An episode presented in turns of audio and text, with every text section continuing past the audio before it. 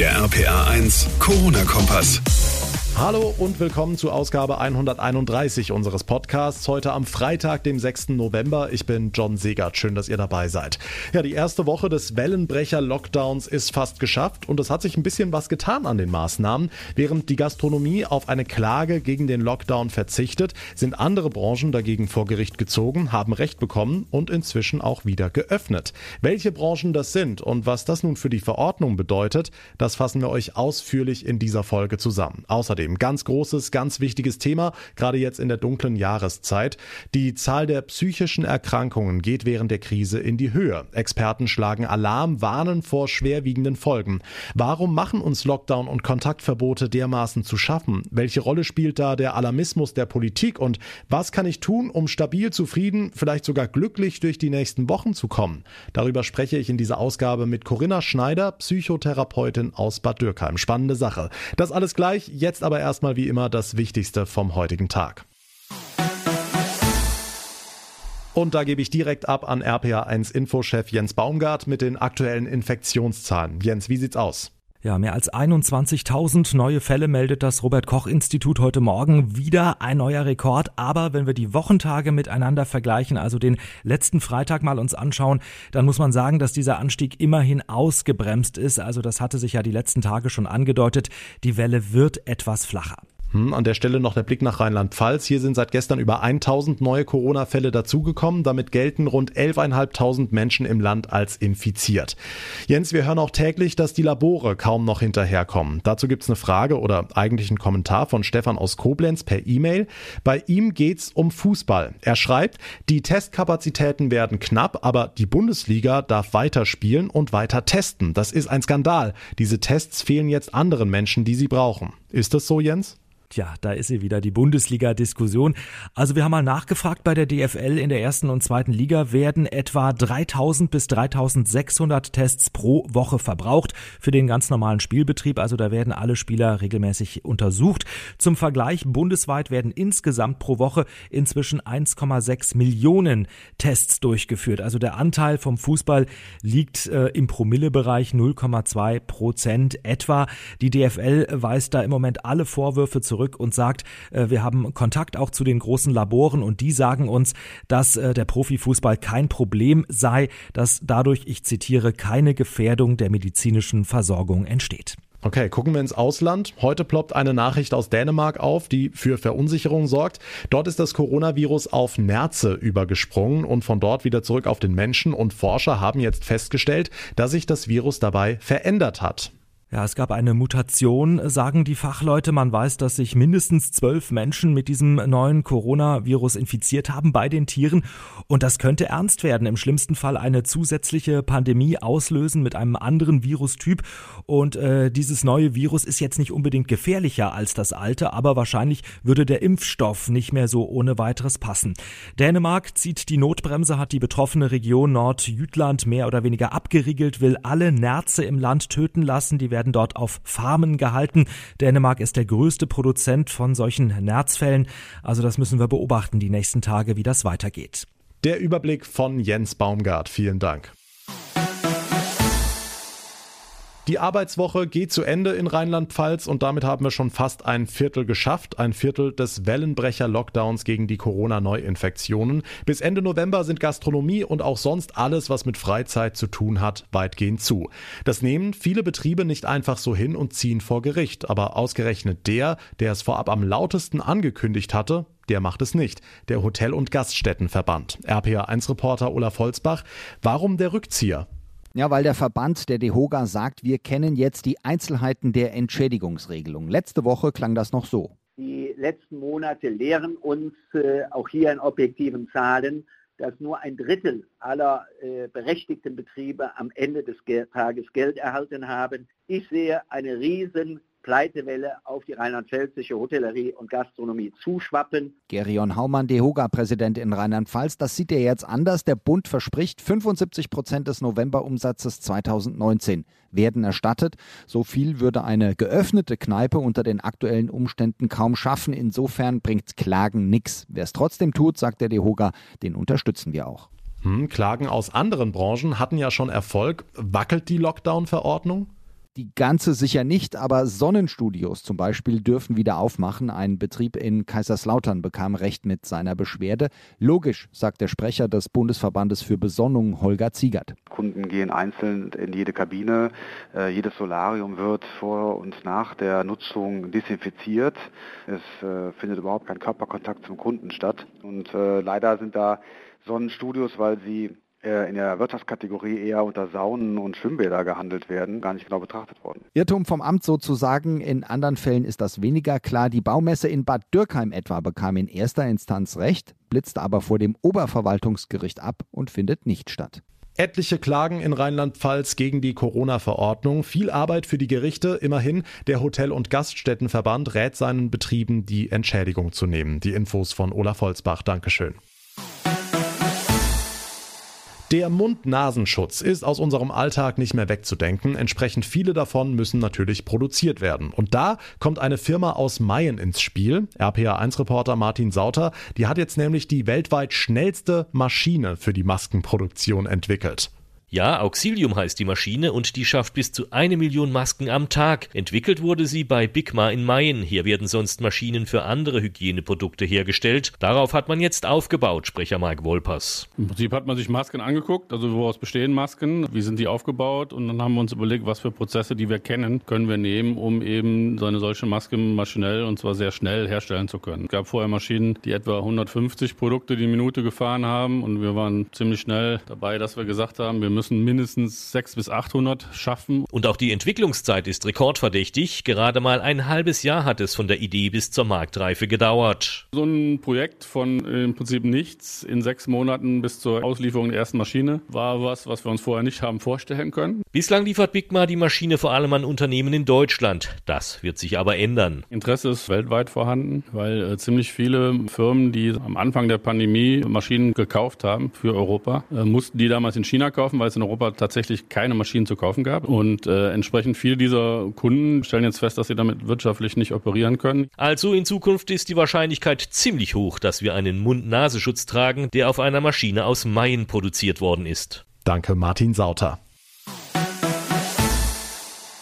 Wir haben sie öfter schon angesprochen, die vielen Branchen, die aktuell unter dem Lockdown Light massiv leiden. Jetzt ist es immer so, wir reden im Allgemeinen von der Gastronomie, die geschlossen hat, oder den Veranstaltern, die aktuell nichts machen dürfen. Aber wer steckt da eigentlich dahinter? Wer sind diejenigen? In der Metropolregion Rhein-Neckar gibt es jetzt eine Aktion, die der wegen Corona stark betroffenen Kulturbranche ein Gesicht verleiht. RPA1-Reporter Thomas Stüber.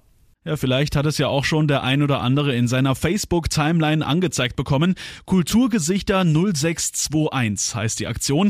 Sie soll aufmerksam machen auf die Kulturbranche und die Menschen, die dahinter stecken. Mitorganisatorin Sonay Ilga Schmitz. Prinzipiell geht es letztlich darum, dass wir Menschen fotografieren, die aus der Kultur- und Veranstaltungsbranche sind und hier in der Metropolregion Rhein-Neckar leben. Über der Brust sieht man dann den Namen, die Tätigkeit und die Jahre, die diese Person schon in der Branche tätig wichtig ist. Jetzt kann man ja vielen Restaurants helfen und Essen bestellen und liefern lassen. So einfach geht's aber bei den Veranstaltern nicht. Im Netz gibt es mehrere Spendenkonten, wo man was einzahlen kann, aber Hilfe geht auch kostenlos und total einfach. Nochmal Sonne Ilga Schmidt. Man kann die Beiträge von Kulturschaffenden und Musikern über Social Media teilen, mit ihnen interagieren. Das kostet einen nichts, aber einfach für eine Range sorgen, die äh, größer ist, als die die Personen selber vielleicht erreichen würden. Kulturgesichter 0621 verschafft der Corona-gebeutelten Kulturbranche in der Metropolregion Rhein-Neckar ein Gesicht. Halte mal die Augen auf bei Facebook und Co. Die Infos von Thomas Stüber. Vielen Dank. Dass der Lockdown nervig und belastend ist, keine Frage. Doch nicht nur das, die Zahl der psychischen Erkrankungen ist durch die Corona-Krise stark angestiegen, sagen Experten. Kontaktbeschränkungen, Vereinsamung, Existenzängste und das alles auch noch in der dunklen Jahreszeit, das schlägt ganz schön aufs Gemüt. Wie gefährlich kann das werden und wie komme ich möglichst positiv durch diese Zeit? Darüber spreche ich jetzt mit Corinna Schneider. Sie ist Psychotherapeutin aus Bad Dürkheim. Hallo, Frau Schneider. Ich grüße Herr Segert. Jetzt hat es in den vergangenen Wochen ja häufig solche Meldungen gegeben, Frau Schneider. Können Sie das denn irgendwie für Rheinland-Pfalz beziffern? Also wie viele Menschen hier im Land betroffen sind? Geht das? Es ist unglaublich schwierig, da im Moment schon feste Zahlen sagen zu können. Was man weiß, ist, dass bei Pandemien immer die Zahlen an psychischen Erkrankungen zunehmen. Und äh, erste Zahlen aus China zeigen, dass zwischen 30 und 50 Prozent der Depressionen zugenommen haben. Aber die haben auch häufig das medizinische Personal untersucht, dass man sagen kann, was definitiv ist. Es haben Depressionen oder depressive Symptome und Angstsymptome haben zugenommen. Genaue Zahlen gibt es aus meiner Sicht noch nicht. Okay. Wie erleben Sie die Pandemie denn in Ihrem Praxisalltag? Also inwieweit sind Probleme, die Ihre Patienten früher beschäftigt haben, in den Hintergrund getreten, um jetzt über Corona, den Lockdown und die ganzen Folgen zu reden? Ähm, das finde ich eine ganz interessante Frage, weil ähm, meine Wahrnehmung in der Praxis ähm, sich verändert hat bezüglich diesen, dieses ersten Lockdowns und des zweiten Lockdowns. Beim ersten Lockdown war ganz viel Verunsicherung, ganz viel Ängste. Wie gehe ich damit um? Wie kann ich das schaffen? Und das hat äh, von der Stunde locker die erste Hälfte, wenn nicht sogar manchmal auch eine ganze Stunde eingenommen. Jetzt ist es ganz anders aus meiner Sicht. Es sind schon auch noch Ängste da und depressive Symptome haben sich auch verstärkt. Aber der allgemeine Frust ist viel größer oder dass viele genervt sind von den Maßnahmen. Ähm, der Redebedarf darüber ist nicht mehr ganz so groß. Es ist eine gewisse Gewöhnung eingetreten, aber die Qualität der Wahrnehmung hat sich verändert.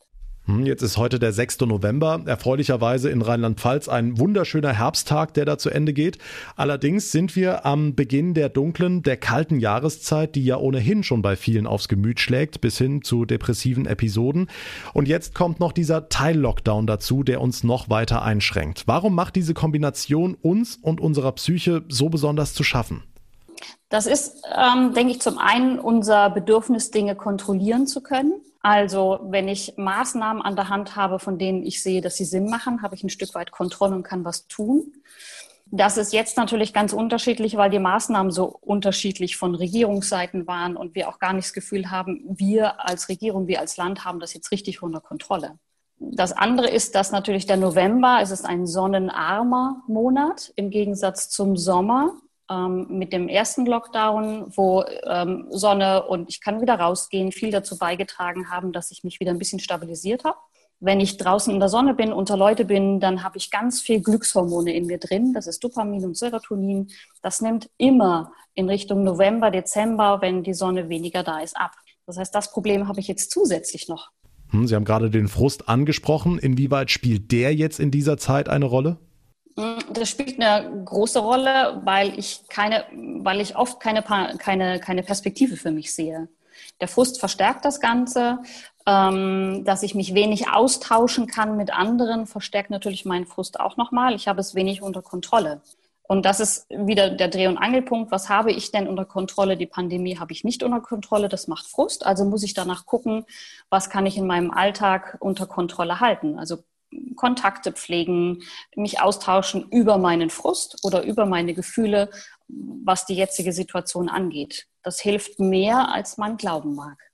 Okay, jetzt werden Politik, Virologen und andere Experten ja nicht müde, vor dem Ernst der Lage zu warnen, wenden sich fast täglich an die Bevölkerung und verwenden in ihren Reden sehr, sehr gewichtige Formulierungen wie Weihnachten droht sehr einsam zu werden oder es ist die letzte Chance für uns, die Pandemie in den Griff zu kriegen. Also wir sind einem regelrechten Daueralarmismus ausgesetzt. Das macht doch auch was mit uns, oder? Ja, das tut's in jedem Fall. Das ist dieses übliche, dieses Corona-müde. Ich mag es nicht ewig hören und ähm, ständig über Corona informiert zu sein und verunsichert zu werden. Das ist letztlich Gift für die Seele. Weil, und da sind wir wieder beim Thema, ich es nicht unter Kontrolle habe. Weil es mir keine gute Perspektive gibt. Also es hört irgendwann auf. Das tut es nicht, sondern ich mache ja weitere Horrorszenarien. Ja, und das ist das, was gerade noch zusätzlich wirkt. Okay, jetzt haben Sie schon einige Tricks angerissen, aber mal ganz konkret, wie komme ich besser durch die nächsten Wochen? Also was kann ich tun, damit ich in der Pandemie stabil, zufrieden, vielleicht sogar glücklich bleibe? Also das, glaube ich, Wichtigste, was man als Überschrift für sich setzen kann, ist trotz Kontakt Einschränkungen, trotz ähm, Ausgangseinschränkungen irgendwie in Kontakt bleiben. Das ist die oberste Prämisse. Wir sind Menschen, wir haben totale Ressourcen oder ziehen Ressourcen daraus, im sozialen Kontakt mit anderen zu bleiben. Und das lässt uns auch viele Krisen überstehen. Und das andere ist, sich eine Tagesstruktur zu schaffen, dass auch wenn ich arbeitslos bin, auch wenn ich im Homeoffice bin, dass ich da sage, ich stehe zu geregelten Zeiten auf, ich mache bestimmte Arbeiten, mache dann eine Pause, mache dann Mittagessen, dass das erhalten bleibt.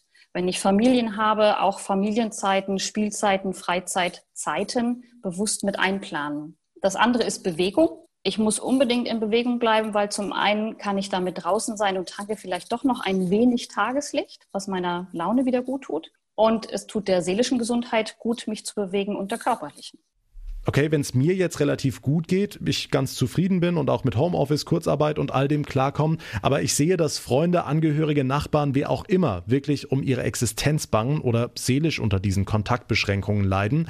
Wie kann ich denen helfen? Ich glaube, da darf jeder bei, dem, bei der eigenen Familie oder beim Nachbarn schauen, ähm, was, was, womit könnte ich denen Freude machen. Also habe ich Großeltern im Altenheim, dann freuen die sich mit Sicherheit über einen Brief oder über irgendeine Kontaktaufnahme, auch wenn es nicht persönlich im Zimmer ist oder äh, in dem Ort, wo sie gerade ist. Beim nächsten Gasthaus um die Ecke kann ich gucken, mache ich dem eine Freude, indem ich einfach dort Essen bestelle, vorbeigehe und sage, Mensch, haltet durch oder irgendwie versuche, ein bisschen einen neuen Wind reinzubringen und nicht zu hadern, sondern tatsächlich eher nach den Dingen zu gucken, was kann ich bewirken, was kann ich tun. Das macht mich zufrieden und macht gleichzeitig natürlich auch mein näheres Umfeld zufrieden. Ist aber immer wieder sehr individuell. Ich muss gucken, was braucht vielleicht derjenige, dem ich gerne was schenken möchte. Hm, dann abschließend noch die Frage, wenn ich trotz allem mal wirklich drin hänge, also eine richtig doofe Zeit habe, aus diesem Loch trotz all dieser Tipps nicht rauskomme und nicht weiter weiß, was kann ich tun? An wen kann ich mich wenden? Also ich, ich denke, es ist ganz wichtig, dass ich erstmal Anlaufoptionen habe, auch gerade in dem Bezug, ich bleibe in Kontakt. Und das ist zum Beispiel für, Rheinland, für den Rheinland-Pfalz-Kreis eine Krisentelefonnummer, die 0800 220 330 und die 0. Oder es gibt auch im Internet ähm, Seiten von der Deutschen Depressionshilfe, dass man auch da gucken kann. Auch da ist ein Krisentelefon geschaltet mit Optionen, was man machen kann. Sämtliche psychiatrischen Kliniken sind ansprechbar und äh, können auch Menschen aufnehmen, die auch Suizidalgedanken haben oder sagen, ich habe es nicht mehr so unter Kontrolle. Fachärzte sind auch immer wichtig nochmal als Ansprechpartner und letzten Endes sich langfristig immer um eine Psychotherapie zu kümmern. Die sind die Psychotherapeuten häufig nicht im Akutfall so flexibel, wie das ein Krisentelefon ist. Das heißt, als allererstes würde ich Krisentelefonnummer anrufen und im zweiten Gang mich gleichzeitig um Therapie kümmern. Die Empfehlung von Corinna Schneider, Psychotherapeutin aus Bad Dürkheim. Vielen Dank für das Gespräch. Ich danke auch. Und damit komme ich zum Ende der heutigen Folge. Wenn euch der Podcast gefällt, dann würde ich mich wie immer sehr über eine positive Bewertung bei iTunes freuen. Und ihr bleibt immer auf dem Laufenden, wenn ihr unseren Corona-Kompass ganz einfach abonniert. Dann verpasst ihr keine Folge mehr.